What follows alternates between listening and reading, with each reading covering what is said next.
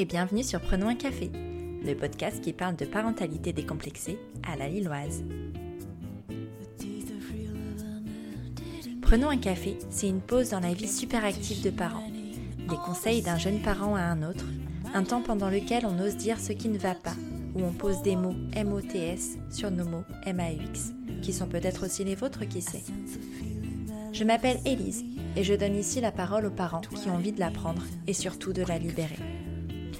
Débordé, serein, actif, à la maison, allaitant, biberonnant, biologique, adoptif, homo ou hétérosexuel, décomposé, recomposé, posé, stressé Vous êtes parent Prenons un café.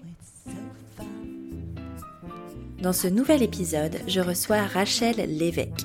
Si vous aimez les gâteaux, vous connaissez très certainement Rachel pour sa participation, que dis-je, sa victoire en 2017 à l'émission de M6 Le meilleur pâtissier.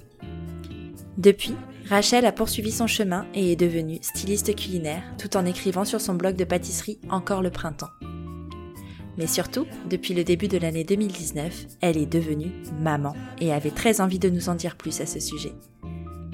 Avec Rachel, on a parlé de sa grossesse et de son accouchement rocambolesque. Et s'il y a bien une leçon qu'elle a tirée de tout ça, c'est qu'il est essentiel d'écouter son instinct et de se faire confiance, même quand personne d'autre n'est là pour nous écouter. J'espère que cet épisode un peu plus long que d'habitude vous plaira et laisse place à ma conversation avec Rachel. Bonjour Rachel et bienvenue sur Prenons un café, le podcast qui parle de parentalité décomplexée. Euh, est-ce que tu peux te présenter pour ceux qui ne te connaîtraient pas? Bah oui, bah déjà merci à toi de, m'inviter sur ton podcast, je suis hyper contente. Euh, donc moi je suis Rachel, euh, j'ai 30 ans. on peut dire que je suis créatrice de contenu ou créatrice culinaire. voilà, donc en fait mes journées consistent de manière assez agréable à faire des gâteaux, les prendre en photo ou réaliser des tournages vidéo pour des marques. Voilà, donc mon univers c'est vraiment la, la pâtisserie. Peut-être qu'il y a des gens qui me connaissent parce qu'ils m'ont vu euh, dans l'émission euh, Le meilleur pâtissier que j'ai gagné il y, a, deux ans. Voilà, et donc depuis, en fait, euh, je suis, voilà, je, suis pâtissière. et avant, j'étais illustratrice dans le textile, donc en fait, j'ai plein de cordes à mon arc. Et, et sinon, bah, je suis aussi jeune maman d'une petite Margot qui a 4 mois cette semaine. Et et il faut le dire, je suis quand même une maman euh, très chanceuse. ah oui, pourquoi? Euh, Parce que, bah, on en parlera peut-être après, mais Margot est un bébé euh, hyper simple. D'accord. Voilà, vraiment, la vie est simple avec elle. Et est-ce que tu as envie de parler de, du papa de Margot? Oui, bien sûr. Oui, bah oui, le papa, le super papa.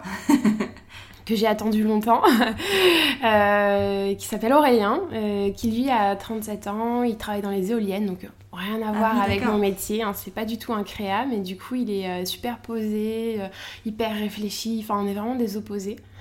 Du coup, euh, du coup, ça équilibre plutôt bien notre couple. Et, et c'est un, il faut le dire, c'est un papa. En fait, j'ai pas de, j'ai pas grand chose à lui reprocher en, en, tant que papa, quoi. Il est il, est, pas mal, hein. Ouais. ouais. fait le bon choix. ouais, j'ai attendu pendant longtemps. Euh, et, euh, mais je, je suis heureuse d'avoir attendu si longtemps pour avoir un bébé. Et euh, ouais, parce que c'est une question qui mm. s'est posée, euh, enfin qui s'est posée naturellement entre vous ou, euh? Alors, il faut savoir que moi, les bébés, c'est, je pense, depuis que je sais marcher et parler, j'avais envie d'un bébé. D'accord. Mais c'est vraiment, c'est quelque chose qui était inscrit en moi quand j'étais déjà toute petite, que je me baladais avec ma maman dans un supermarché et si je voyais une poussette, je courais à la poussette pour regarder le petit bébé. Enfin, j'étais vraiment fascinée et attirée par les bébés. Et en grandissant, ça s'est jamais démenti. Euh, et donc quand j'avais euh, une dizaine d'années, euh, quand on me demandait ce que je voulais faire plus tard, je, voulais, je, répondais toujours je vais être jardinière d'enfants. Jardinière d'enfants. Voilà, je voulais élever des enfants. Enfin, voilà. Et je me disais toujours. Alors bon, moi j'ai cinq frères et sœurs, donc je suis issue de famille nombreuse. Alors c'est peut-être pour ça aussi, je sais pas. Mais je me dis toujours que j'aurais une famille nombreuse. Enfin, euh, et, quand après je suis devenue une femme, euh, enfin voilà, plus, plus adulte, j'ai toujours eu euh, un instinct maternel, mais hyper développé. D'accord. Hum, et tellement développé que je me dis parfois que je m'inventais en fait cet instinct. Enfin, je me suis pas possible d'avoir un instinct si développé alors que j'ai pas d'enfant, que je sais pas ce que c'est.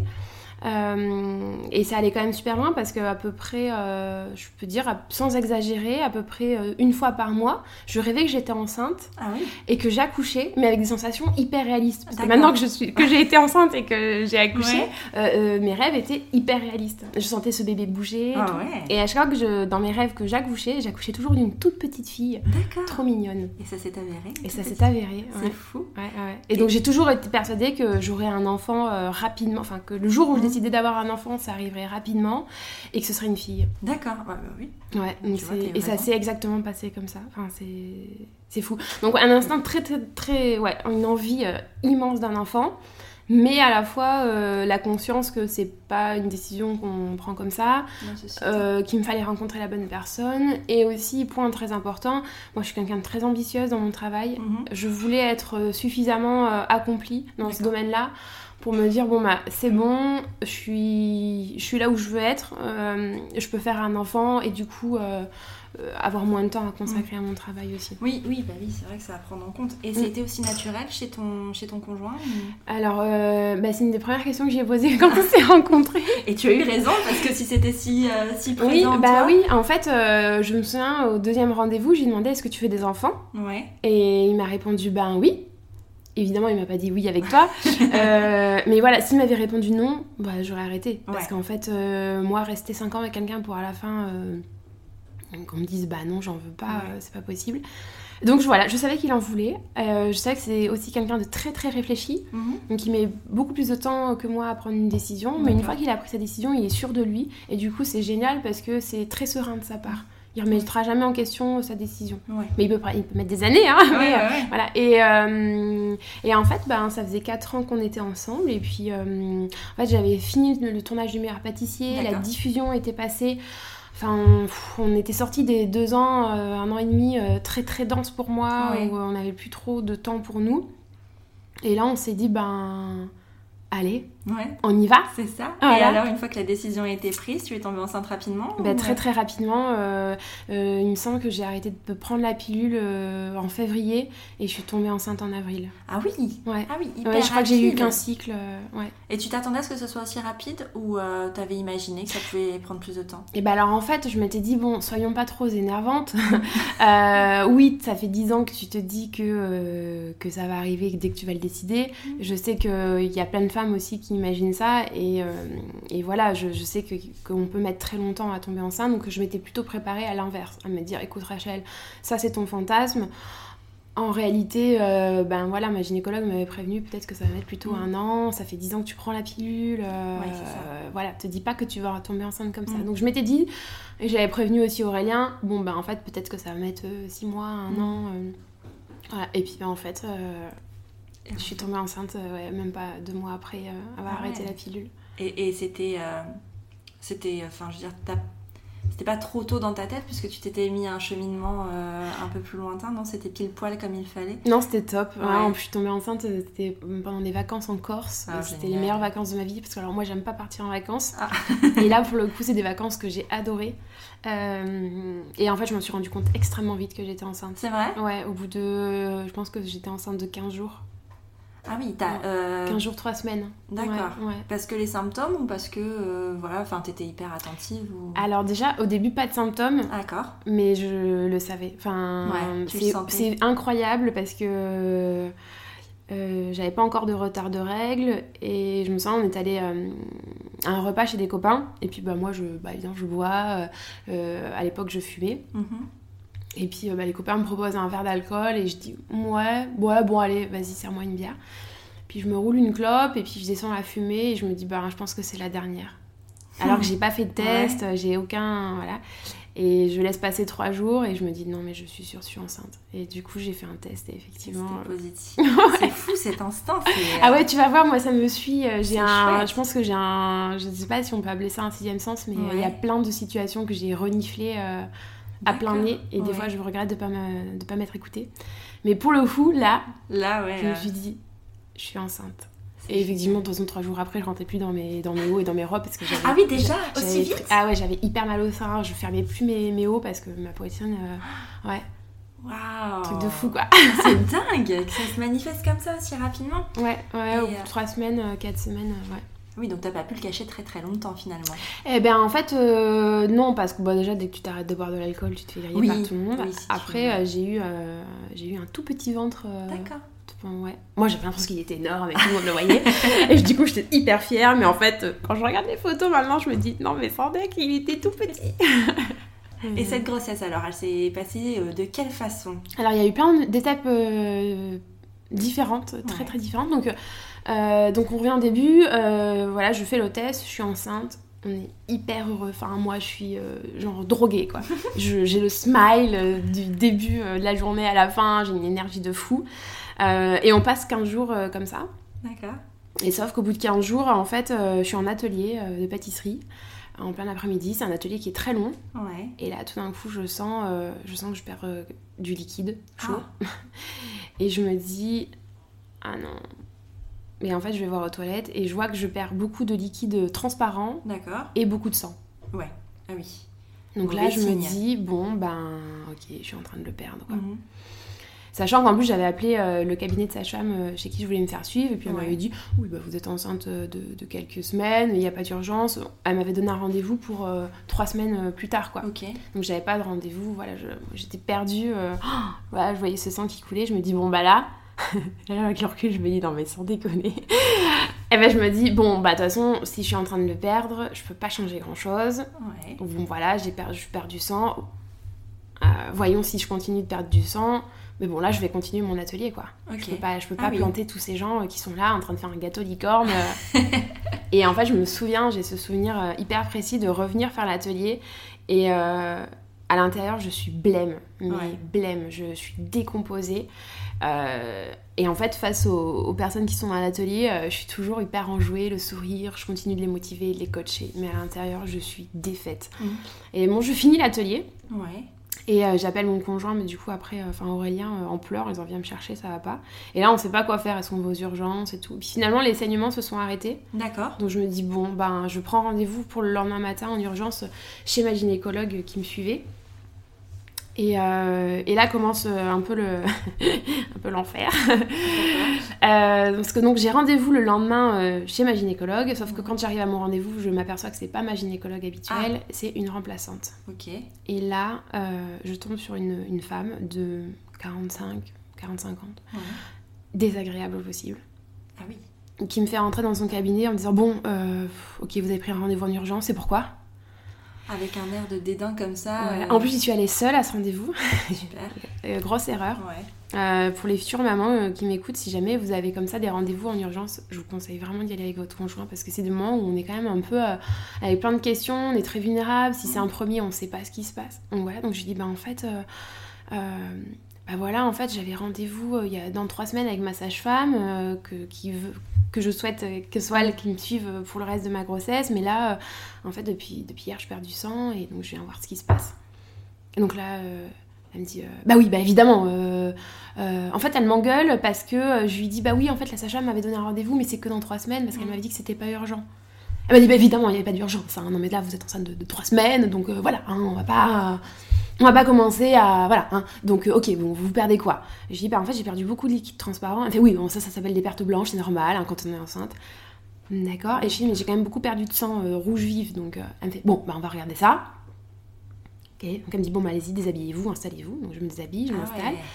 Euh, et là elle commence à me faire une échographie, donc comme c'est le tout début de la grossesse, c'est par voie vaginale. Ouais. Et là elle s'énerve. Oh, donc elle arrête. Elle me dit non bah là vous allez vous rhabiller, vous allez aux toilettes, vous allez faire pipi parce que là votre vessie est pleine, hein, donc euh, je peux pas faire d'échographie.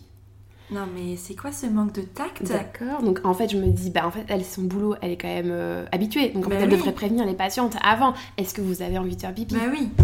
Donc je me rhabille, je vais aux toilettes, je reviens, je me redéshabille, je me réinstalle. Et là, donc elle recommence l'échographie, elle appuie sur un bouton, et là j'entends le cœur de mon bébé. Oh. Et c'est à la fois du coup euh, un superbe moment, Mm. mais je suis, euh, je suis effondrée parce qu'en fait elle m'a pas prévenue Ouais. qu'elle allait me faire écouter le cœur du bébé. Et surtout, moi je m'étais toujours dit, la première fois où je l'entends, je voudrais que mon conjoint soit là. Oui. Bah oui. Et c'est surtout qu'elle m'a pas prévenue. Mais non, elle t'a rien dit en fait. Non. Elle t'a même pas, expliqué ce qu'elle faisait, Non. ses gestes. Non, euh, non, et puis alors le, le plus, le plus euh, incroyable reste à venir. Donc elle me fait écouter pendant 10 secondes, elle éteint. Ouais. Elle me dit bon bah voilà, maintenant vous avez entendu le cœur du bébé, vous êtes rassuré. Donc voilà, donc maintenant vous allez pouvoir vous tenir tranquille, hein, parce qu'en général c'est des échographies qui sont pas agréables. Voilà, donc euh, voilà, au moins là vous avez entendu, hein, il y a un bébé. Voilà, donc maintenant vous me laissez faire mon travail. Mais c'est ça ton travail en fait, juste. Ah. euh, Mais c'est fou Et parce qu'en euh, plus ouais. c'est quand même un examen hyper invasif quand on n'a jamais fait l'écho- l'échographie Mm. vaginale. Enfin, tu t'attends un minimum d'explication, de préparation. Ouais. Puis surtout que t'étais dans un état, j'imagine quand même de stress. Ah ouais, de- d'inquiétude énorme. Mais Enfin oui. pour moi en fait j'y suis allée en me disant j'ai perdu mon bébé. Mhm. Et euh, ou alors je suis en train de le perdre, ou enfin voilà, j'étais pas. euh, J'avais besoin d'être rassurée. Ce qu'elle a pas du tout fait. Ouais. Euh, j'ai trouvé ça. euh, je sais pas comment dire, mais. Pas du tout poétique et pas du tout non, délicat de me faire écouter le cœur de bébé pour que je me tienne tranquille, pour qu'elle Mm. puisse faire son examen. Euh, Donc voilà. Et en fait, euh, bah, du coup, je, je pleurais. J'avais des larmes silencieuses qui coulaient comme ça sur le côté. Et, je et à la fois, j'étais heureuse et hyper émue. Et à la fois, je me disais, bon, ok, Ouais. Et, euh, c'est ça en fait, être enceinte, c'est tu, te, c'est tu Mais te fais un peu. C'est- euh, Ça devrait pas être comme ça. C'est Ah que ouais. t'es, tu fais parfois face à des professionnels qui sont, qui sont malveillants, parce qu'on peut pas dire qu'ils ne sont pas bienveillants. Mm, Pour le coup, là, c'est vraiment. euh, et ça devrait vraiment pas exister, parce que c'est censé être les plus beaux moments de ta vie. Ouais. Même quand tu t'inquiètes. Enfin, je veux dire, t'as Mm. besoin de te protéger, d'être dans ta, Ah ouais, dans ta bulle, et, euh, et on te fait revenir un peu Mm. brutalement à la réalité. Et, euh, et en fait, il s'est avéré que donc j'étais pas du tout en train de perdre euh, ce, ce petit bébé qui était déjà une warrior. Euh, en fait, il s'est avéré que j'avais un hématome Ah, euh, qui était assez gros, d'accord. euh, qui faisait, je crois, 5 cm de diamètre, ce qui est quand même assez gros hein, pour un hématome. Euh, en fait, c'est ça arrive assez régulièrement. Des fois, on s'en aperçoit, des fois, on s'en aperçoit même pas. En fait, c'est au moment de la nidification, il, peut y avoir un, petit déchirement de tissu, un petit vaisseau qui pète, et en fait, ça saigne, et du coup, ça fait un hématome. D'accord. Le problème, c'est quand cet hématome est gros, Mhm. il appuie sur le, bah, la nidification. Et en fait, c'est un peu euh, un, un combat. c'est soit le bébé arrive euh, à, à- bien s'installer, la poche grossit, et du coup, ça pousse l'hématome, ouais. et du coup, tu, ça s'évacue naturellement. Soit euh, ben, là où ça saigne, ça continue de saigner, et l'hématome grossit, Mhm. et du coup, ben, chasse le, le bébé. D'accord. Ah oui. Ouais. Ouais, c'est vraiment un vrai combat entre. Ce euh, cas-là, et enfin le cas, je rassure les futures mamans à qui ça peut arriver, c'est assez, c'est pas le plus commun. hein. D'accord. La plupart du temps, l'hématome s'évacue tout seul. Ok. euh, voilà. D'où les pertes de sang et. euh, Exactement. Ouais. D'accord. Et donc après, bah, s'ensuit 15 jours de prise de sang tous les, toutes les 48 heures pour voir si le bébé en fait s'installe bien, Ouais. si en fait si lui il est en train de bien, de bien grandir. Et, euh, et du coup, pour le coup, là, euh, c'était rassurant. Enfin, moi, j'y connaissais rien. En plus, ma, soeur est infirmière et donc je, je lui envoyé les captures d'écran de mes, euh, de mes résultats. Enfin, en plus, j'étais descendue dans le sud. euh, Il y a donc des prises de sang que j'ai fait avec elle et je lui disais, mais ça veut dire quoi ce résultat? A augmenté par rapport à la dernière fois, mais pas beaucoup. Et elle dit, Ah, si, si, c'est très bien, c'est très bien. Ouais. Et, Ouais. Et voilà, et donc au final, euh, ben, ce petit bébé s'est bien installé et, hum, et l'hématome est quasiment parti. D'accord. Euh, petite parenthèse, en fait, j'ai, euh, parce que du coup, cette gynécologue horrible, j'ai dû la revoir 15 jours après, Ah oui. refaire une écho pour s'assurer que l'hématome était bien parti. Et pourquoi avec elle Parce qu'elle avait commencé ce dossier-là et du coup, j'étais, Ouais, obligée de, la revoir elle. Euh, j'ai fini par comprendre que son attitude très désagréable était due au fait que je lui avais dit dès le début que je voulais me faire suivre dans un cabinet de sage-femme libérale. D'accord. J'ai compris ça parce que à la fin de mon deuxième rendez-vous avec elle, et dernier heureusement, Ouais. euh, elle m'a balancé mon dossier en me disant de toute façon je ne vous ferai pas euh, de frottis, c'est la sage-femme qui s'en... hein, puisque, puisque vous voulez vous faire suivre euh, hein, par un libéral, et bien c'est la sage-femme qui s'en, qui, s'en, qui s'en occupera. Et puis euh, donc là il faut refaire une échographie dans, dans trois semaines, hein, euh, assurez-vous que ce soit fait par quelqu'un de compétent. Mais c'est quoi un gros problème d'ego en fait. C'est Ah ouais, juste ouais. Oui, ça. oui, elle a voilà. été piquée au vif. En fait, c'est ça, j'ai compris, j'ai compris que c'était parce que je lui avais dit que non, je voulais pas me faire suivre par son cabinet. Quand elle m'a demandé pourquoi, euh, je lui ai répondu euh, et en fait j'avais l'impression, je me suis justifiée et j'avais l'impression que mes raisons étaient débiles, Mhm. alors qu'avec le recul mes raisons étaient vraiment valables. Je lui ai dit bah, parce qu'en fait moi je veux euh, que mon suivi de grossesse, les cours de préparation à l'accouchement, après la rééducation périnatale, enfin je voulais que tout ce qui touche à ma grossesse soit fait dans le même lieu. Mhm. Je voulais pas être suivie par une gynécologue, aller faire mes échographies avec une autre personne, Ouais, faire ouais. mes prépas à l'accouchement, à la maternité. Enfin, je voulais pas ça en fait. Je voulais voulais vraiment être dans un petit cocon rassurant. Ouais, oui, oui. voilà, je lui explique ça et elle, bon voilà, elle a pas très bien compris. Bah, c'est ça, quand même, ça, ça, montre que tu avais raison. Et puis même, peu importe, il n'y a pas de, de mauvais choix ou de mm. bons choix. En fait, tu fais juste ce que tu veux, mm. ce qui est mieux pour toi dans ce moment-là. Ouais. Et, euh... ah, et mm, ouais, ce rendez-vous, ça m'a vraiment marqué et je m'en suis rendu compte parce que même encore quand j'en parle aujourd'hui, des, des fois j'ai envie de pleurer. Ouais. Ah quand j'en ai vu parler à ma sage-femme, euh, après, euh, je, clairement, je pleurais. Mhm. et, euh, et qu'est-ce que je voulais dire? Et donc après, après donc cette ce petit épisode, jusqu'à à peu près 4 mois de grossesse, j'étais persuadée que j'allais perdre ce bébé en fait. Ça m'a vraiment fragilisée en fait. Je m'étais dit, ah ouais d'accord, en fait... Et ça se traduisait comment au quotidien, ça, cette peur de, de perdre ton bébé? mmh bah, j'arrivais pas à me dire euh, enfin je j'arrivais pas à me dire qu'elle allait qu'il allait rester parce que je savais mhm. pas encore que c'était une fille. Et, euh, et au moindre signe je me disais je suis en train de faire une fausse couche. Ouais. Dès que j'avais plus mal au sein à un moment donné j'avais plus mal au sein donc je me disais ah bah là ça y est les symptômes sont partis. J'ai plus de nausées. Ah parce que j'ai eu beaucoup de nausées. Euh, ah bah ça y est, je suis en train de faire une fausse couche. Bon, non, n'importe quoi. Les oui, mais bon, en train voilà, de partir. Non, mais c'est euh, compréhensible aussi. T'as eu, as eu, tellement peur en fait finalement que, ouais. que Puis du coup, en fait, l'hématome, euh, euh, bah, il s'évacue petit à petit, mhm. donc on perd un petit peu de sang euh, pendant très longtemps en fait. Et donc moi, dès que je perdais du sang, j'étais là, oh, non, non, non, non, c'est pas possible, c'est pas possible, ça continue. Et en fait, non, c'est juste que ça s'est évacué tout doucement. Ça met très très longtemps à s'évacuer. Mais voilà. Et puis en fait, après, quand j'ai commencé à la sentir bouger très très tôt, à 4 mois à peu près. Et c'est ce qui t'a rassuré finalement Ouais, à fond. Ouais, c'est ça. parce qu'elle arrêtait pas. c'est ce qui a vraiment enlevé toutes ces peurs de, de la perdre. Elle t'envoyait des signaux, euh, maman, je suis là et je m'accroche. Ouais, et puis aussi la première échographie, tu vois, je l'ai vue et tout. Euh, là, je me suis dit, ok. Euh. Et donc là, t'étais avec ton conjoint cette fois Et oui, pour le coup, j'étais avec mon conjoint. Et alors C'était trop bien. C'était super bien. Et... Alors lui, c'est marrant parce qu'il n'est pas très expressif dans ses émotions, voilà. Mais je savais qu'il était hyper touchée. Enfin, je voyais bien dans ses yeux qu'il était mhm. trop euh, genre. ah ouais, il y a vraiment un bébé quoi. Et je pense que pour lui, ça a été concret. Euh, plus vers la fin quand il quand il la sentait vraiment bouger oui, tout. je pense qu'au début bon en plus j'avais vraiment pas, pas de ventre mhm. donc euh, Ouais. Je pense qu'il avait au début un peu de mal à se dire ah bah oui il y a vraiment un bébé. Mais il était il était hyper heureux quoi. Enfin j'imagine vraiment petit soin et tout il m'a dorloté et du coup tu disais vous avez décidé de demander le sexe avant l'accouchement oui oui oui à 5 mois de grossesse. Ouais et alors, à l'annonce Ben alors moi du coup j'étais persuadée que c'était une fille mais j'osais pas me le dire tu vois parce que je me suis dit bah attends ça fait ok ça fait 10 ans que tu rêves que t'as une fille mais si c'est un garçon tu fais comment? Et c'est surtout euh, j'ai fait un travail sur moi parce que euh, j'avais du mal même c'est même pas j'avais du mal je n'arrivais pas à imaginer que ce soit un garçon. Ouais. Donc je me suis dit quand même là il faut que tu travailles sur toi parce mhm. que si c'est un garçon tu fais comment? Ouais. Enfin oui ça peut ça peut trop injuste quoi. Trop injuste de se dire c'est une fille c'est une fille et puis si c'est un garçon de se dire ah, mince tu vois. J'avais pas envie de me dire oh mince. et, euh, et, écoute, des fois ça, ça, passe par des trucs vraiment tout minimes. En fait, mon conjoint avait trouvé un prénom de garçon dont je suis tombée amoureuse. Et, du coup, j'étais là, ah mais ouais, mais du coup, c'est un garçon qui va s'appeler comme ça. Et du coup, je me disais, ok, c'est bon, ça va être un garçon. Bon, au final, la Sacha nous a dit pas c'est une fille. Eh Évidemment. je le savais.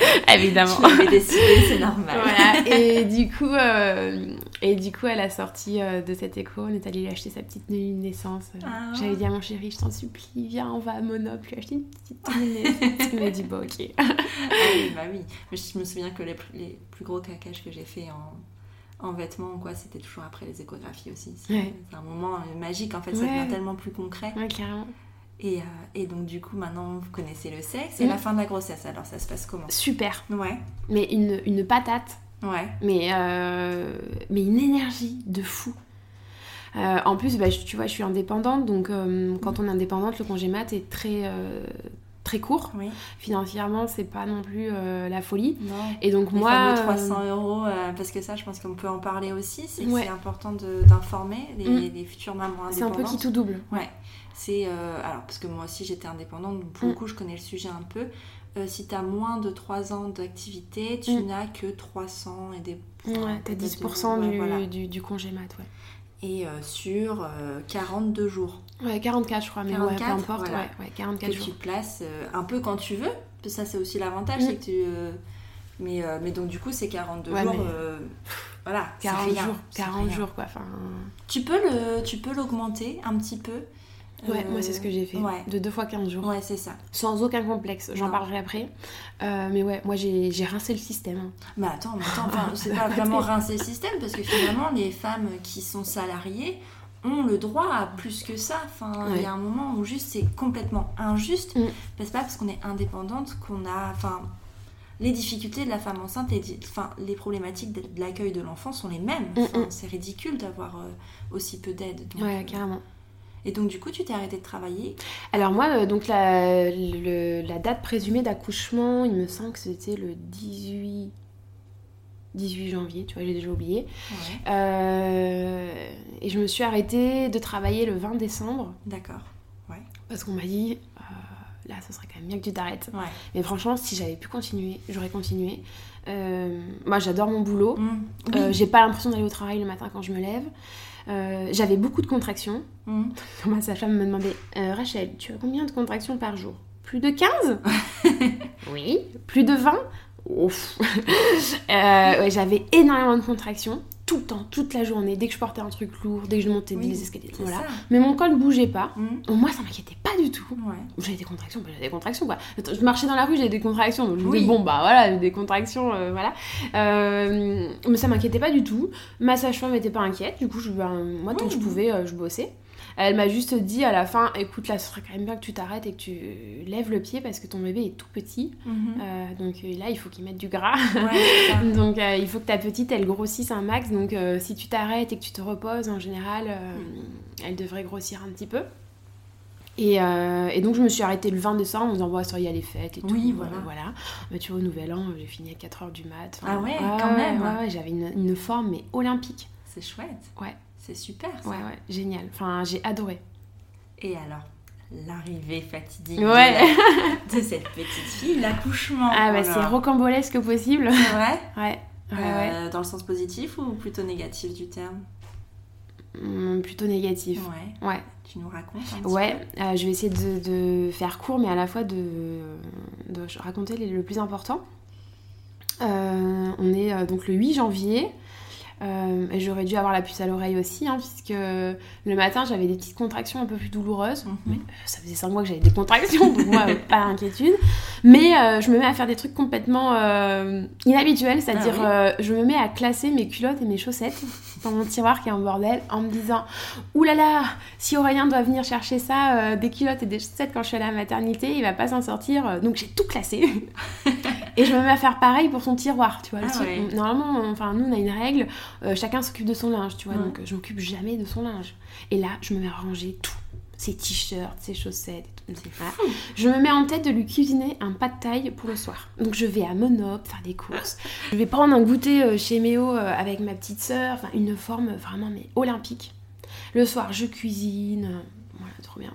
Et puis alors, c'est trop drôle pour le, le symbole. Je me lève, je prends une pomme, je croque dans la pomme dans la cuisine. Et là, C'est pas vrai. perte des os. Waouh mais un truc. mais vraiment, euh, perte des os, quoi. Genre, mais Il y en avait partout. quantité de liquide, mais hallucinant, quoi. Ah ouais. Donc je monte, euh, je prends une douche, et puis là je vois que ça coule, ça coule. Et alors, ah non, ah oui, détail, parce que ça c'est quand même hilarant. Le lendemain matin, j'avais rendez-vous à 9h chez mon coiffeur pour qu'il Ah ouais. me fasse euh, une super coupe et que je récupère ma frange. Ouais. Et donc je m'accrochais à ce rendez-vous en me disant, je veux absolument avoir une belle coupe pour accueillir ma fille, quoi. Je veux être euh, belle, tu vois. Et donc, le soir même, en plus, avant de manger, je dis à mon chéri, bon, demain matin, j'ai rendez-vous chez le coiffeur, mais j'espère que je vais pouvoir y aller. Il me dit, non, mais attends, là, il est 20h, donc évidemment que demain, tu vas chez le coiffeur. Je dis, ouais, je sais pas, tu vois. Mm. Et donc, en fait, je perds les os dans la cuisine, et là, je vais m'enfermer dans les toilettes. Ouais. Et mon chéri, il me dit, mais ça va? Je dis, non, mais je veux pas y aller, je veux pas y aller, je suis pas prête, et puis de toute façon, j'ai rendez-vous demain chez le coiffeur.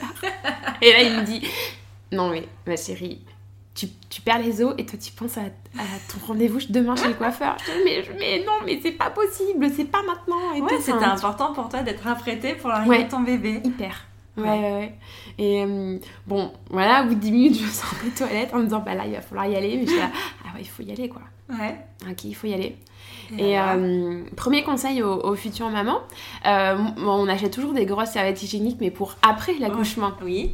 Ah bah moi j'ai flingué le paquet. Euh, mais ouais, parce qu'en fait il y a un truc qu'on nous dit pas, c'est que quand tu perds les os, moi je me disais tu perds les os, il y a plus de liquide. Ouais. Et voilà. Mais si en fait. Mais, mais en fait il se régénère. donc en fait c'était sans cesse. Et donc j'arrive à la maternité, en fait mes deux légumes que j'avais prévu pour après flingués. donc j'arrête pas les allers-retours, tu vois, pour me changer. Enfin le truc euh, trop drôle. Euh, et donc on arrive à la, à la mater. Ah oui, il faut aussi, euh, avant que j'explique, moi j'avais pas beaucoup d'angoisse par rapport à l'accouchement. D'accord. J'en avais trois. Ouais. Une sérieuse, l'épisiotomie. Donc je ne voulais pas d'épisiotomie. Donc j'avais dit à mon conjoint, je te préviens, si à un moment donné tu les vois qui vont faire une épisiotomie et que je ne suis pas en capacité de dire non ou de me mm. défendre, tu es mon porte-parole, je ne veux pas. Sauf, évidemment, si la vie de mon bébé euh, mm. est en jeu, là, il n'y a pas de souci, ils font ce qu'ils veulent. Mais moi, je ne supportais pas l'idée qu'on me coupe à cet mm. endroit-là. Je ne peux pas. oui, parce bah, ce, qui est, légitime. Voilà. Donc, j'avais décidé d'accoucher sur le côté. D'accord. Mais avec péridurale. Et euh, après, donc j'avais deux autres peurs euh, qui, pendant toute ma grossesse, faisaient rire tout le monde.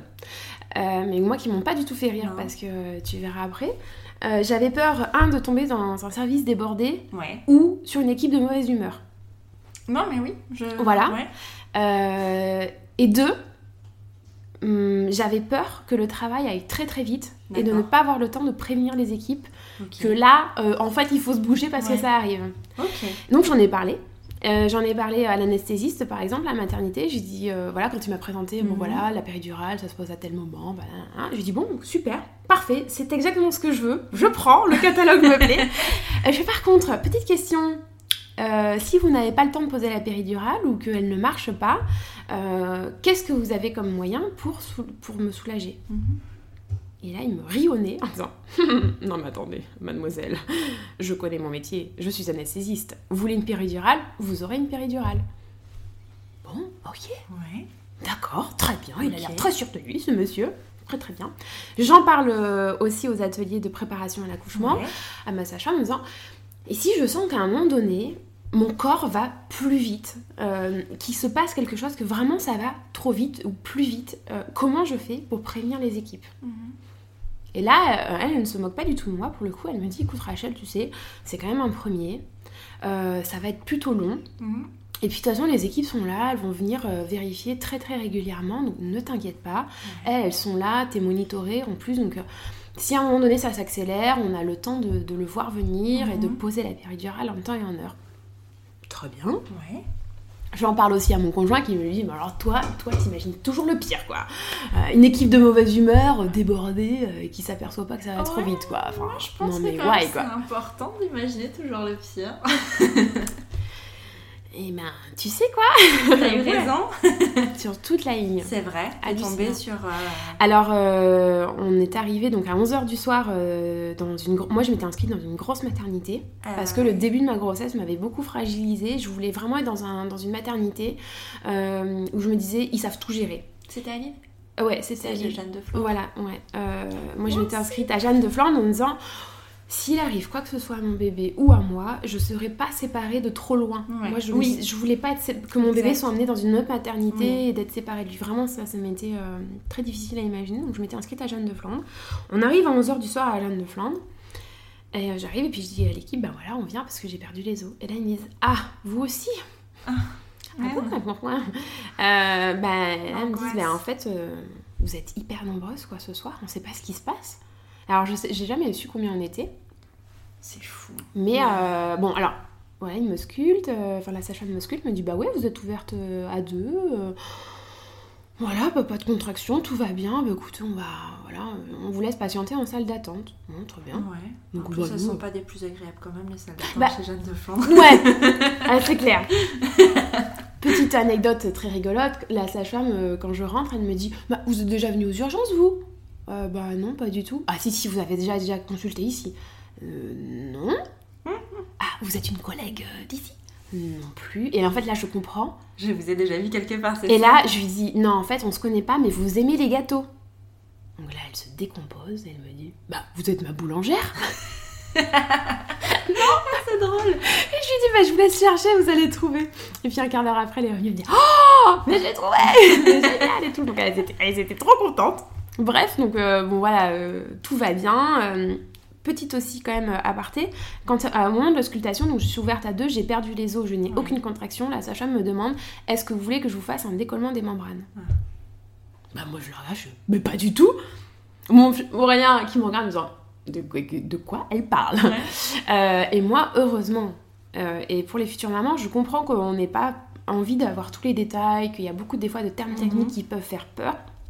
Mais je trouve quand même qu'il est bien d'être un petit peu renseigné sur ce qu'on peut vous proposer pour pouvoir dire oui ou, non. et en connaissance de cause. Parce que là, sa femme, je lui réponds Bah non. Je lui dis en plus, excusez-moi, mais je crois que c'est super douloureux. Et là, elle me répond, plein d'aplomb Ah oh non Non, non, puis si vous voulez, on peut, on peut essayer, puis ça vous fait mal, on arrête, mais. Euh... Là, je, ah, je fais Ah, mais non, non Je fais Ah non, non, vous allez rien faire du tout, parce qu'en fait, moi, je veux que ce soit le plus naturel possible, même si je veux la péridurale à la fin, laissons mon corps euh, mhm. gérer tout ça de manière euh, à son rythme, quoi. Mais euh, franchement, heureusement que je l'ai pas fait parce que vu la suite de mon accouchement. Ah, mais c'est vrai que pour le coup, pour revenir sur le décollement de, la membrane, on me l'a proposé mhm. aussi. Et en fait, je n'avais jamais entendu ce terme avant ce jour-là, en mhm. fait, finalement. Et toi, on t'a expliqué ce que c'était? Oui, on m'a expliqué. Après, moi, c'était. en fait, j'ai accouché, accouché, après terme. Donc, du coup, c'était pour ça oui, ils avaient envie de ça. Euh, voilà. et puis moi, j'ai pas fait une crevette, j'ai fait un bébé de 4 kg 290. Et donc, du coup, ils me l'ont proposé euh, pour ça. J'ai dit non. Mm. Parce que je voulais aussi que ça se passe naturellement, mais je ne mm. savais pas ce que c'était, je ne mm. savais même pas que c'était possible. Mais oui, il paraît que c'est quand même hyper douloureux. C'est très douloureux. Euh, moi, tous les témoignages que j'ai, enfin, c'est très douloureux. Ah ouais, non, mais quand, Et puis, une fois que c'est fait, en plus, le travail derrière se met très rapidement ah en oui route. Ouais. Ah ouais, ouais, ça, ça, accélère quand même. Euh, bah, enfin, c'est fait pour ceci. Oui, oui, c'est fait pour, ça marche bien, mais c'est douloureux. Ah ouais, non. Et donc, du coup, tu es restée en salle d'attente euh, Ah ben, en fait, euh, donc, jusqu'à 4h30 du matin. Ok. Et puis là, 4h30 du mat, les sages-femmes, totalement défaites, me disent On est désolé, mais on va devoir vous transférer dans une autre maternité parce qu'on est débordé.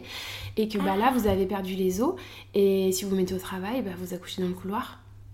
Ok mais alors moi, on était hyper relax, franchement. Tu vois, il était 4 Ouais, ça t'a pas fait paniquer ah alors que c'était une de tes peurs pourtant Non, non, parce que je me disais, bon, bah super, je vais accoucher. Euh, bon voilà, pas de douleur, restons zen, quoi. Tant que j'ai pas mal, euh, on va rester zen. Mhm. Ah non, on, faisait on a rempli, on a noirci des grilles de, mots fléchis avec Aurélien en salle d'attente. Euh, voilà, on papotait, je faisais les 100 pas, enfin non, franchement, voilà. Et pour te dire à quel point on était détendu, c'est que donc j'avais quand même un cathéter d'antibiotiques de, brancher.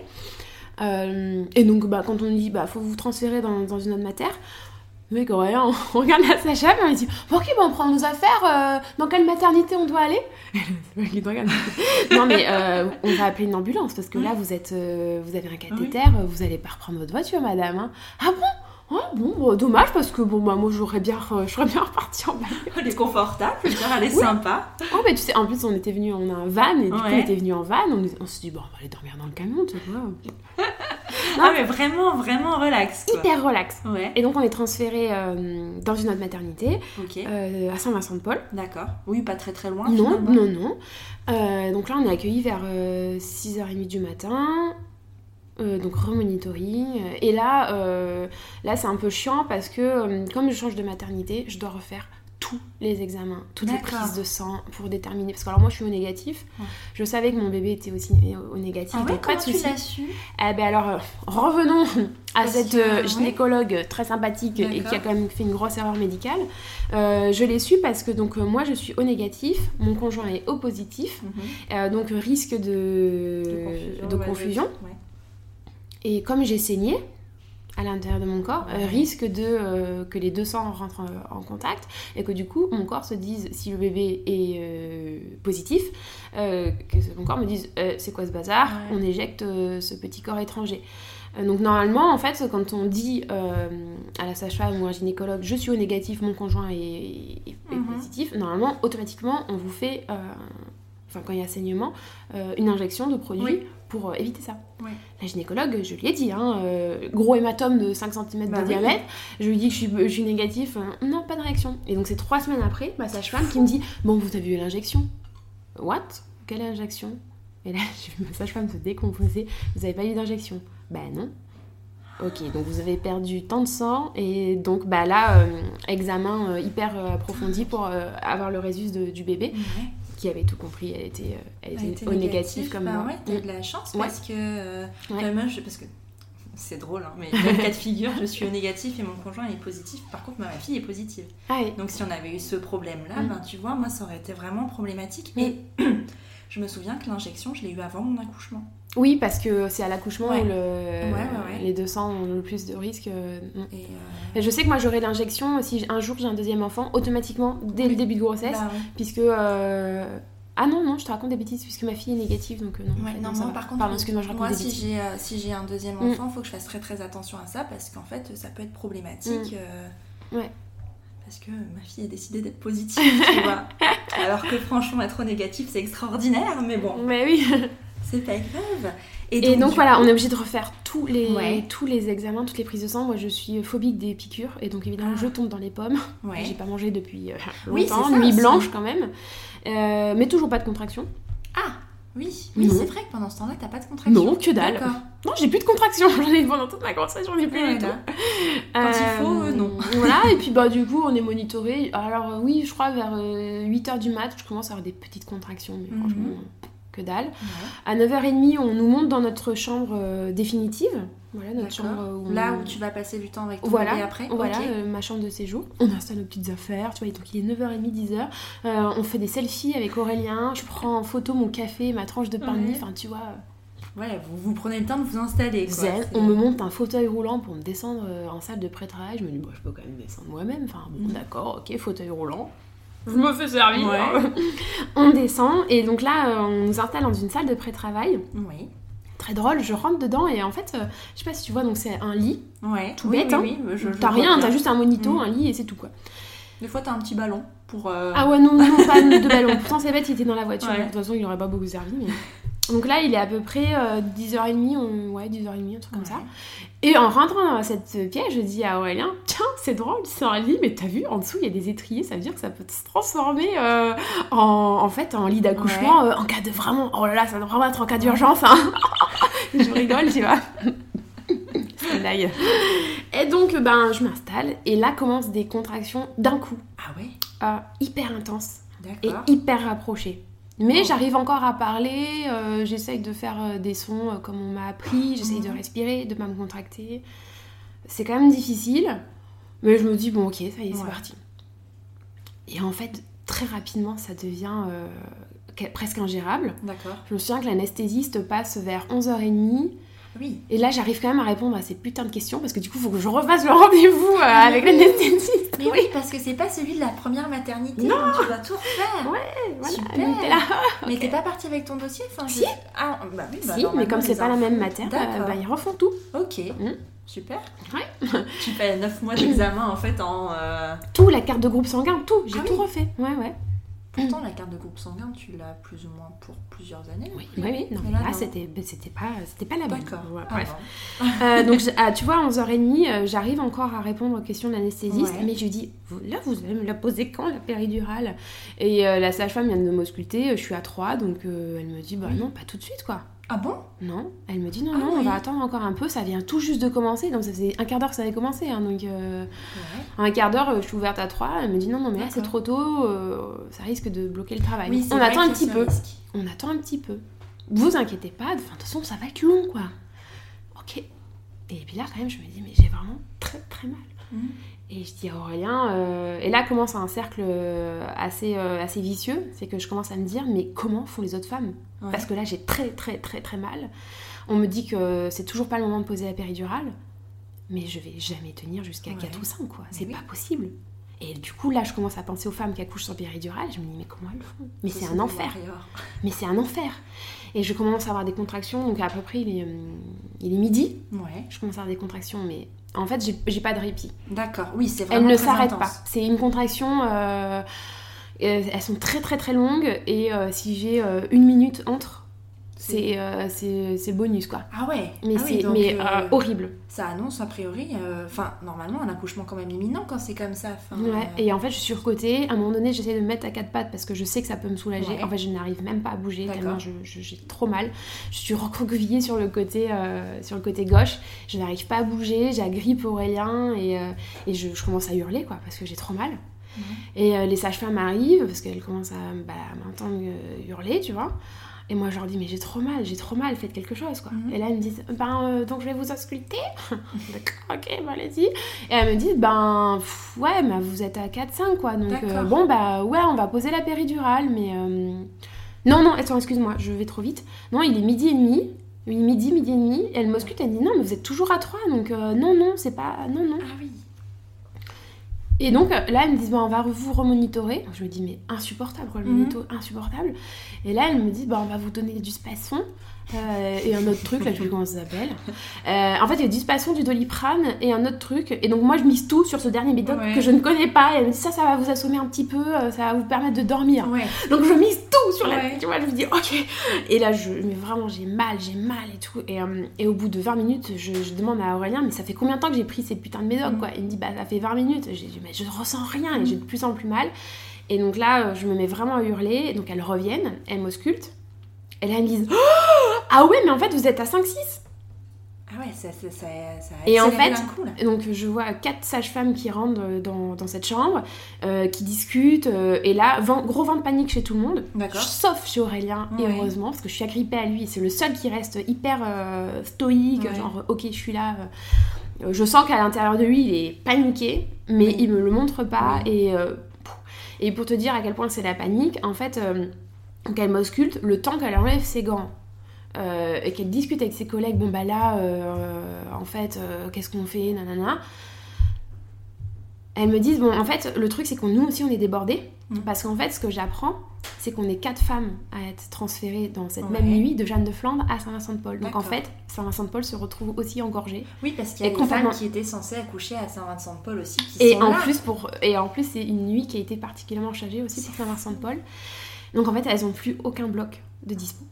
Et donc là, quand elles m'auscultent et qu'elles me disent, bah ah, oui, vous êtes à 5-6, euh, bon bah vite, on, on met une double équipe pour euh, laver un bloc et Ouais. vous posez la péri. Et moi, pendant qu'elles sont en train de me dire ça, je les regarde et je fais, non mais en fait là, elle arrive. Ouais. Euh, non mais remettez des gants. Ouais. Et donc elles me regardent genre, on comprend pas. Ouais.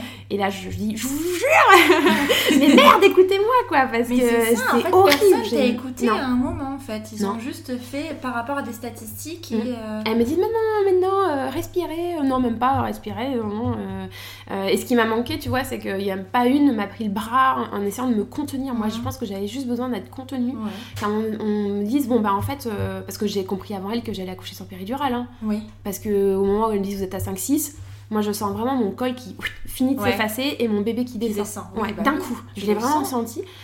Et donc euh, elles étaient là à paniquer. Euh, À un moment donné, elles essayent de, pour te dire à quel point c'était la panique, elles essayent de faire fonctionner une bonbonne de gaz là pour euh, me soulager. Elles Ouais. n'arrivent pas à la faire fonctionner. C'est Aurélien qui l'allume. Ah oui? Ah oui, d'accord. Ah oui, c'était vraiment la panique totale.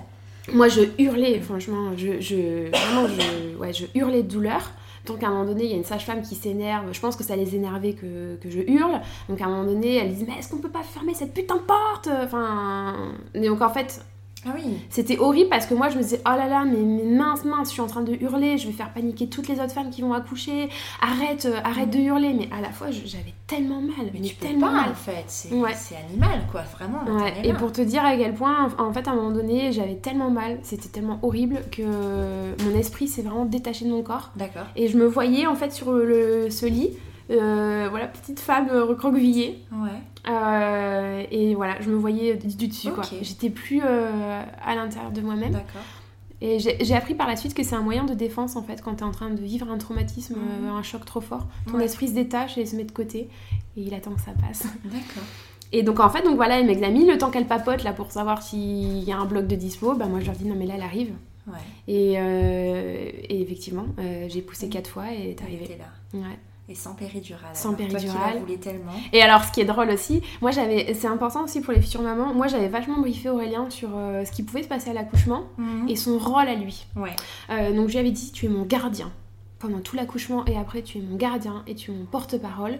L'accouchement est sans doute un moment où euh, je vais être vulnérable, Mhm. peut-être qu'il y a des moments, des moments où je pourrais plus exprimer mes volontés. Je te l'ai dit. Et si à un moment donné tu vois que je ne suis plus capable de me défendre et de les affirmer, ce sera à toi de les dire pour moi. Mhm. Et euh, donc j'avais dit pas d'épisio, sauf si la vie de mon Ouais. bébé est en danger et je veux absolument accoucher sur le côté. Vous ne me ferez pas accoucher sur le dos.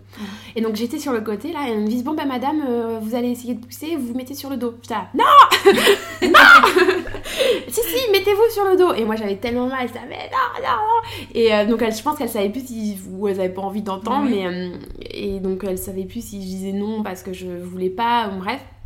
Donc c'est Aurélien là qui a pris le relais, qui, l'a- qui a dit- qui leur a dit très fermement non, elle veut accoucher sur le côté, donc elle accouchera sur le côté.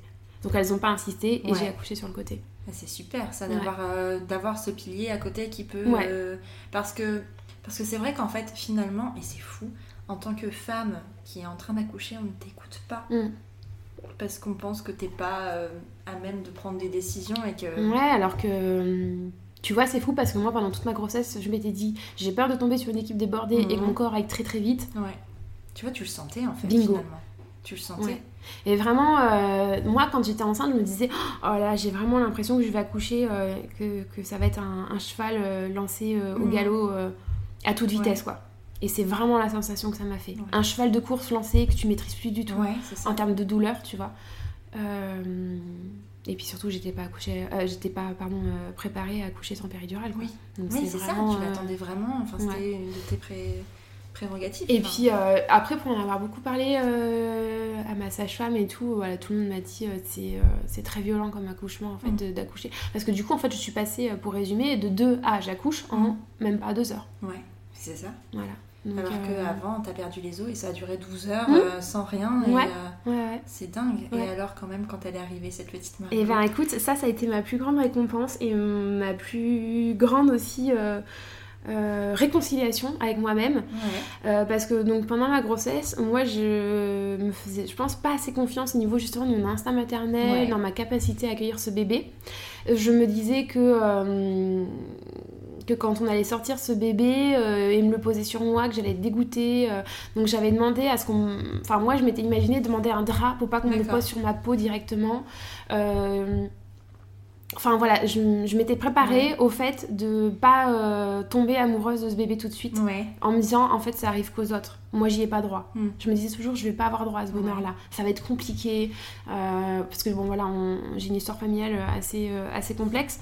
Donc je m'étais dit ce bonheur là en fait je vais pas y avoir droit. Mm. C'est enfin vu mon histoire c'est pas possible. Et Et ben écoute euh, je dois le dire euh, franchement j'ai c'était magique. On, Ouais. on l'a sorti. Alors déjà c'était magique parce qu'une fois que ton bébé est sorti tu n'as plus mal. Ouais, c'est Ah, ça. quand même. Ça s'arrête vraiment comme ça pile. Mais je euh, te jure. Ouais. Un- oh là là un, un Un soulagement. soulagement. Et puis du coup reconnexion de mon esprit à mon corps. Ouais. Et là, je vois ce petit bébé de 2,5 kg. Ah, mais vraiment minuscule, une petite, mais toute mimi. Et là, oh, on me la pose sur moi et, euh, et je me suis dit, mais oh là là, elle est merveilleuse. Ouais. Elle est merveilleuse, c'est vraiment le plus beau bébé. Et elle faisait plein de petits bruits et elle me regardait comme ça avec ses grands Ouais. yeux déjà. Et elle écoutait déjà tout ce que je lui disais. Enfin, ouais, un amour, euh, cette Ouais. vague d'amour euh, incroyable. Et c'est incroyable parce que euh, dès le moment où je l'ai vue, j'ai totalement occulté l'accouchement pendant à peu près euh, 15 jours, 3 semaines. Ah oui, Mais totalement. blackout. Ah ouais. Et c'est revenu. euh, Elle s'est revenue, mais quand c'est revenu, euh, ça Ah a fait ouais. grave. Ouais, ça a fait mal, ouais. C'est vrai. Et euh, ça s'est traduit comment du coup? Des flashs. D'accord. Ouais. Pour te dire, le lendemain, je crois que c'est le lendemain, il y a une sage-femme qui passe dans la chambre et qui me dit bah, Vous savez, vous avez quand même eu un accouchement un peu violent. euh, Est-ce que vous voulez une consultation avec la psychologue de la mater? Mhm. Oh là là, je bah, non, mais pourquoi? Ouais. Bah, non, mais tout va bien, Ouais, quoi, regardez bien. Non, mais regardez ce bébé merveilleux Mhm. que j'ai, quoi. Enfin, Ouais, ouais. t'étais dans ta bulle, t'étais bien. Ah, j'étais, mais j'avais. En fait, je pense aussi que c'est un, un des avantages, entre guillemets, d'accoucher sans péridurale, c'est que j'étais, mais droguée euh, Ouais. au- à, à toutes les. Je sais plus comment ça s'appelle, là, les. Les hormones. là. Ouais, enfin, tu sais, le- cette substance là que ton corps fabrique pour euh, antidouleur, ant- je ouais, bah, antidouleur quoi. ouais, ouais. Et je pense que mon corps au fabriqué une dose. Et donc pendant euh, pendant 4-5 jours, j'étais mais waouh. Ouais, Moi, je voyais bien. des papillons, les repas de la maternité, euh, je trouvais que c'était les meilleurs du monde. tu vois. définitivement pas accouché à Jeanne de Flandre, toi. Ouais, pourtant, tu vois, je mangeais des cordons bleus tout mous, euh, des petits pois dégueulasses, mais, euh, mais voilà, enfin, tu vois, blackout. Ouais. Ouais. Et puis, c'est 15 jours, 3 semaines après, euh, euh, des flashs, en fait, qui me revenaient. Je me revoyais en train de hurler, euh, d'avoir très très mal. et surtout, ce qui a été dur à accepter, c'est que personne ne m'ait écouté en fait. Ouais, c'est ça. Tu vois, je me suis refait tout le film, le l'anesthésiste qui me rigole au nez en disant non mais attendez, je connais mon métier. Bon, c'était pas ce jour-là, mais peu importe. Euh, et puis surtout, en fait, au moment de l'accouchement, qui n'y pas eu. Euh, elles étaient quand même quatre sages-femmes euh, au moment où j'ai accouché. Déjà, en fait, une aurait largement suffi. Donc, je, donc ça a vraiment accentué ce, ce, truc de panique. Et en fait, je pense qu'il aurait juste fallu que, que quelqu'un du corps médical vienne, me regarde dans les yeux, me prenne par les épaules et me dise écoute Rachel, tu vas accoucher sans péridurale, on sait que tu as mal, mm. c'est terrible comme douleur, mais tu vas y arriver. Parce qu'en fait, moi, j'arrêtais pas de dire, je vais pas y arriver, je vais pas y arriver, je vais mourir là, je vais mourir. ouais, c'est ça, c'est juste qu'à aucun moment, on a pris en considération euh, ta douleur et mm. tes sensations, jusqu'à même pas écouter quand tu as dit ton bébé arrive. Ouais, ouais, C'était, euh, ouais, t'as pas été prise en considération. Mm. et c'est ça qui a été euh, le plus décevant pour moi, en fait. Outre le fait d'accoucher sans péridurale, tout ça, pour moi, ça, c'est pas, pas grave, en fait. Mais c'est surtout le voilà se, dire euh, mince quoi en fait euh, j'avais raison depuis le mm. début je savais que j'allais accoucher comme ça tu vois ça paraît euh, ouais ouais ouais et, et alors ensuite t'as dû faire un travail sur toi pour, pour ah faire passer ça ah mais je suis allée voir une, ma psy ouais. ouais, j'ai pas hésité une seule seconde parce que parce qu'en fait du coup je je sais pas si on peut appeler ça un baby blues parce que du coup c'est venu trois semaines après l'accouchement. J'étais très j'étais euh, j'étais triste. Mm. mais dès que j'étais en présence de Margot j'étais hyper heureuse. Je, je, je, passais des heures à m'occuper d'elle. Mm-hmm. enfin tu vois c'était pas euh, euh, c'est pas une dépression postpartum parce que quand tu fais une dépression postpartum je sais que tu, tu es presque en ou même voire totalement en incapacité de mm-hmm. t'occuper de ton bébé et voilà. Moi vraiment j'étais très heureuse en présence de Margot et tout mais un fond de colère euh, que mhm. j'arrivais pas à faire partir et du coup j'étais euh, j'étais pas bien quoi. Et du coup euh, j'arrivais plus j'étais je souriais plus j'avais pas envie de rire j'ai un gros vague à l'âme. Et du coup en fait ça me gâchait mes moments avec Margot. Mhm. parce que bah, parce que je me disais mais mince quoi. J'avais l'impression que j'allais plus jamais sourire de ma vie. Ah oui. Ah ouais c'était à ce point là ouais. vraiment en fait c'était Ouais, c'est peut-être un manque de connexion avec euh, toi. T'arrivais peut-être plus à te retrouver, je sais pas. Mais j'étais très déçue en fait de mon accouchement. Ouais, très déçue. Très déçue. Ouais alors, que, euh, alors que c'est voilà alors que Margot me comblait euh, ouais mais tu vois tu peux différencier l'un et l'autre en mm. fait finalement. Et surtout aussi très important euh, parce que je pense qu'on est plein de femmes à avoir ce sentiment là je me sentais extrêmement seule en fait avec ce sentiment là mm. bah, bah, en fait normal parce que c'est moi qui l'ai vécu. Mais tu vois Aurélien qui qui pour le coup a vécu l'accouchement avec mm-hmm. moi une fois que c'était passé lui je pense qu'il a eu du mal à encaisser les jours d'après. D'accord. Il s'est pris un gros coup de bambou sur, le, sur la tête mais il a encaissé. Et une fois qu'il a eu encaissé, il est passé à autre chose. Ouais. Ok, on est dans le quotidien, on s'occupe de ce bébé, on met la maison en route, tout ça, ta ta ta. ta. c'est un mec euh, hyper organisé. Euh. Donc lui, je pense qu'il avait classé ça dans un petit tiroir. Et du coup, il s'est pas attendu à ce que ça revienne trois mhm. semaines, quatre semaines après. Et donc moi, euh, quand je pleurais et tout, il me comprenait pas quoi. Ouais, il n'était pas en phase avec ça parce que lui, de son côté, c'était déjà passé quoi. Ouais. Et puis bah tu vois tous les gens, euh, euh, les copines qui viennent et tout, euh, même à qui tu peux raconter un accouchement, mhm. ben ça, enfin, je trouvais que ça sonnait, sonnait un, un, peu toujours faux, tu vois. Je me dis bah ouais. mais en fait je le raconte, mais à quel point je peux faire comprendre comment j'ai souffert quoi. Ouais, ouais, ouais. Et puis c'est juste qu'en fait, j'ai l'impression aussi quand tu parles de ces moments-là de douleur, c'est minimisé en te disant peut-être oui, mais maintenant ton bébé est là, maintenant c'est terminé. Ouais. Alors qu'en fait, non, au fond de toi, c'est toujours là et il faut que tu arrives à passer mm. outre, mais c'est pas si facile que ça. C'est long, hein, ouais, c'est long. Et puis alors en plus, moi je suis quelqu'un, euh, j'aime bien quand les choses vont vite, euh, mm-hmm. tu vois, je suis. J'aime bien quand, ça, quand les choses se règlent très très vite, etc. Et donc je pense qu'à un moment donné, j'ai attendu que ça se règle vite. Euh, bon, bah du coup, je pense que bah, je vais voir, j'ai fait le bon choix, hein, je suis allée voir ma mm-hmm. psy, j'en ai parlé mais c'est quand même un travail qui, qui, met un petit peu de temps. voilà, en 15 jours, c'était, c'était réglé, mais, euh, mais tu vois, j'aurais dû le faire plus tôt, ça. Oui, bon après, tu peux pas toujours mais bon, tout, euh, savoir. Ouais, ouais, Et aujourd'hui, l'organisation avec Margot, dans ta vie de famille, ta vie de maman, ta vie de femme, comment tu arrives à, euh, à, concilier tout ça? Eh ben écoute, alors j'ai plusieurs conseils à donner aussi aux futures mamans qui sont indépendantes, si jamais il y en a qui nous écoutent. Donc le premier mois, c'est quand même le mois le, plus intense, moi je trouve. Euh, surtout que nous, euh, on a enchaîné. Ouais. Et là aussi, je vais faire une parenthèse. Euh, moi, je sais que j'ai un système immunitaire assez faible. Et donc, tu vois, le sixième sens est toujours là, à la maternité. Je demande à une sage-femme qui, je savais, était un peu spécialisée en homéopathie, Ouais. de me faire une ordonnance pour me blinder, parce que j'avais décidé d'allaiter. Ouais. Donc j'avais dit, je sais que l'allaitement ça fatigue, je me sens déjà fatiguée. Euh, je sais, je vais sortir de la maternité, je vais choper une crève. Et en plus janvier, donc euh, tout traîne à ce moment-là. Donc je lui dis, faites-moi une, euh, faites-moi une ordonnance là, voilà, de, de traitement de fond pour me booster et tout ça. Ok.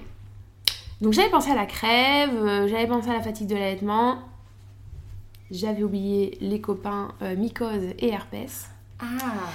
Donc je rentre chez moi, donc je prends mon traitement, tout ça, et donc trois semaines après l'accouchement, bam, un herpès euh, labial. D'accord. Ça, c'est pas compliqué, signe de grosse fatigue, Ouais. de gros stress, bon, voilà.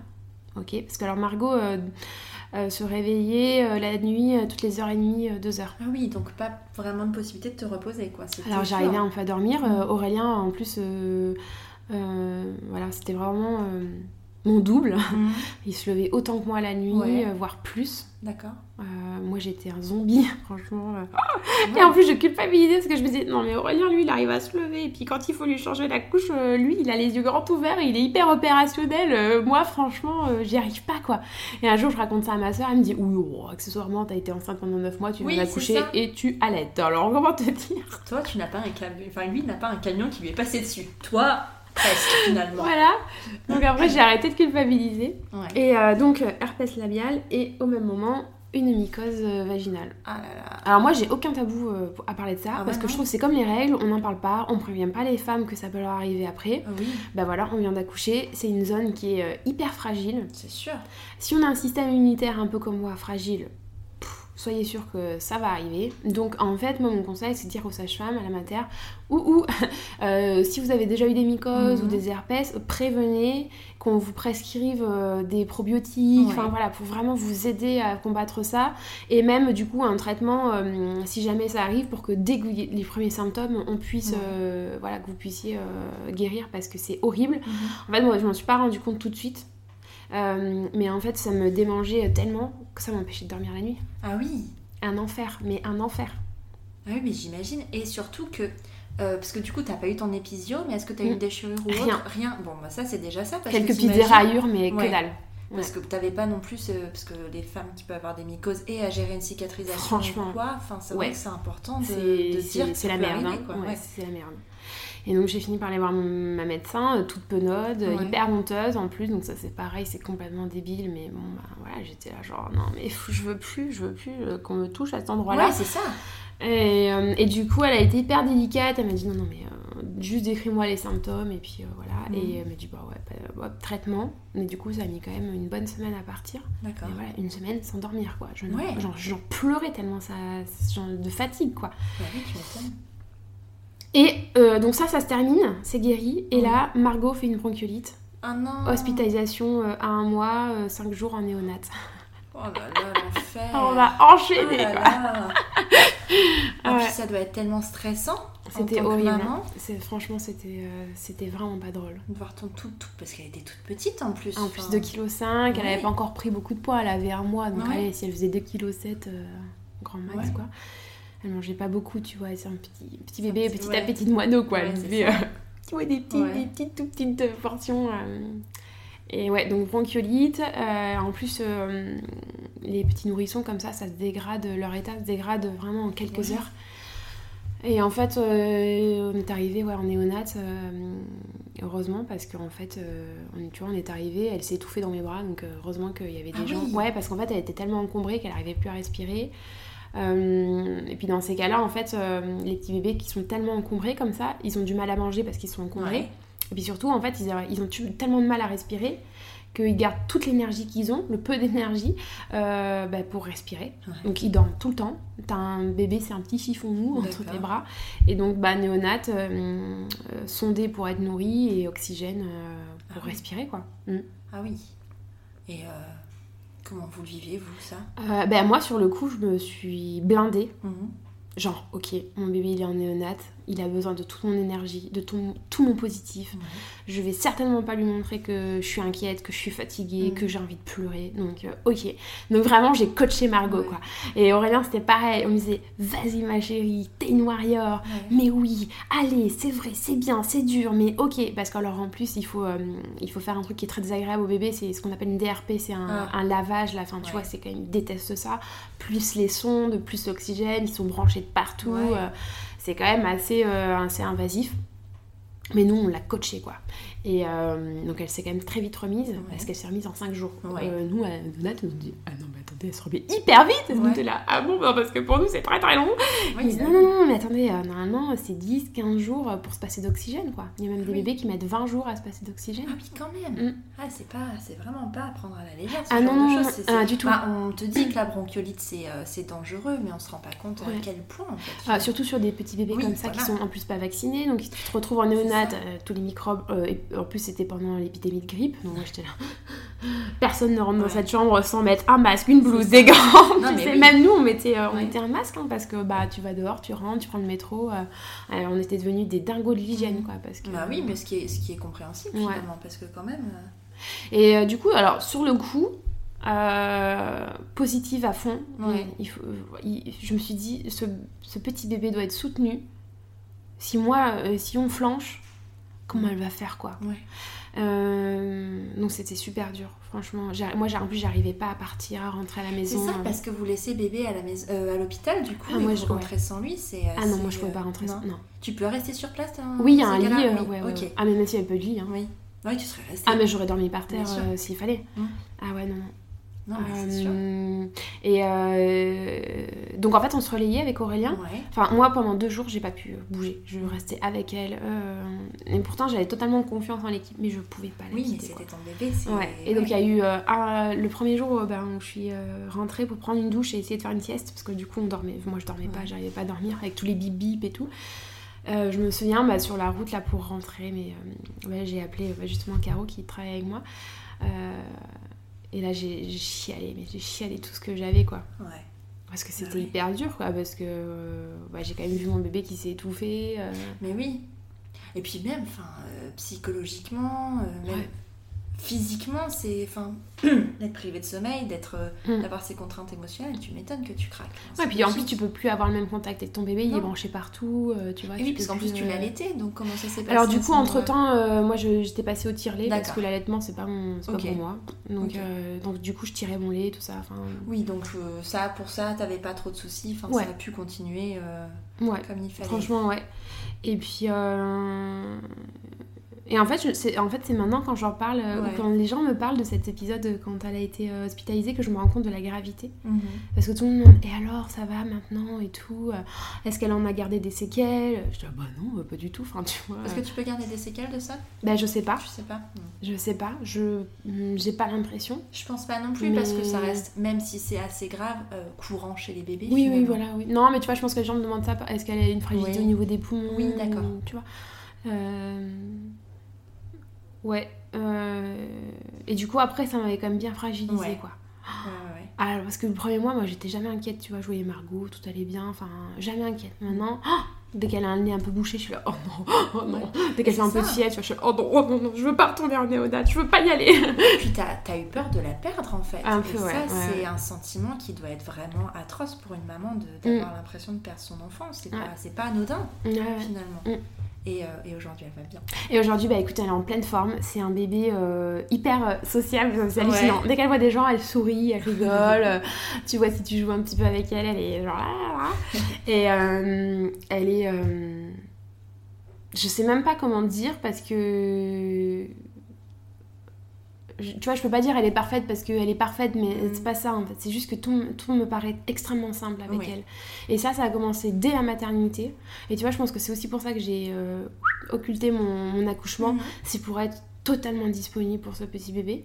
Et je me sens que dès la maternité, les, les puères qui passaient, tu vois, elles me disaient Mais euh, vous vous occupez d'enfants dans votre vie ou... Et j'étais Bah non.